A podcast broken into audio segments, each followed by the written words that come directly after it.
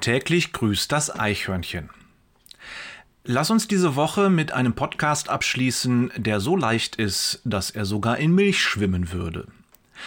Im Internet habe ich von einem Pastor gelesen, der den Kindern seiner Gemeinde gerne Geschichten erzählt.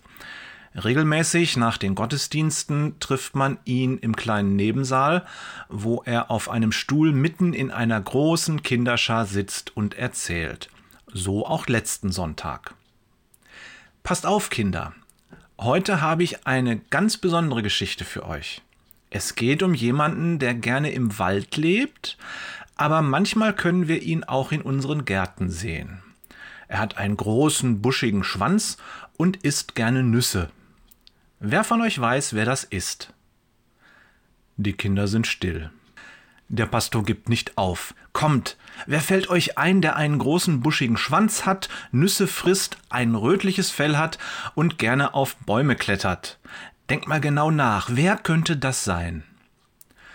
Immer noch ist es mucksmäuschen still. Die Kinder schauen ihn mit großen Augen an und geben keinen Ton von sich. Schließlich ist es ein kleines Mädchen in einem himmelblauen Kleid, das zögerlich die Hand hebt. Erleichtert sagt der Pastor Klasse, Lena, du weißt, wen ich meine, stimmt's? Lena nickt.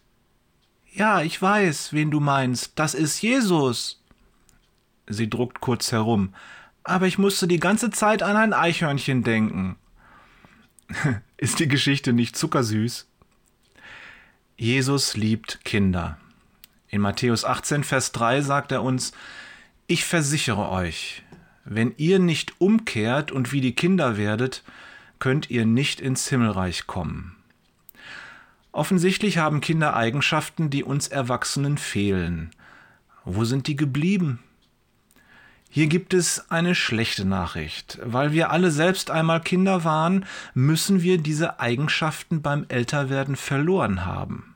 Oder vielleicht trifft es das eher, sie wurden überlagert und sind nicht mehr sichtbar. Doch es gibt auch eine gute Nachricht. Jesus sagt, wir können umkehren. Wir können wieder wie die Kinder werden. Wir können die verlorenen Eigenschaften neu beleben, sie freilegen und wieder sichtbar machen. Und uns damit den Weg ins Himmelreich schaffen. Ein lohnendes Ziel. Wenn du am Wochenende mit dem Herrn am Brunnen sitzt, dann sprich mit ihm über genau diese Sache.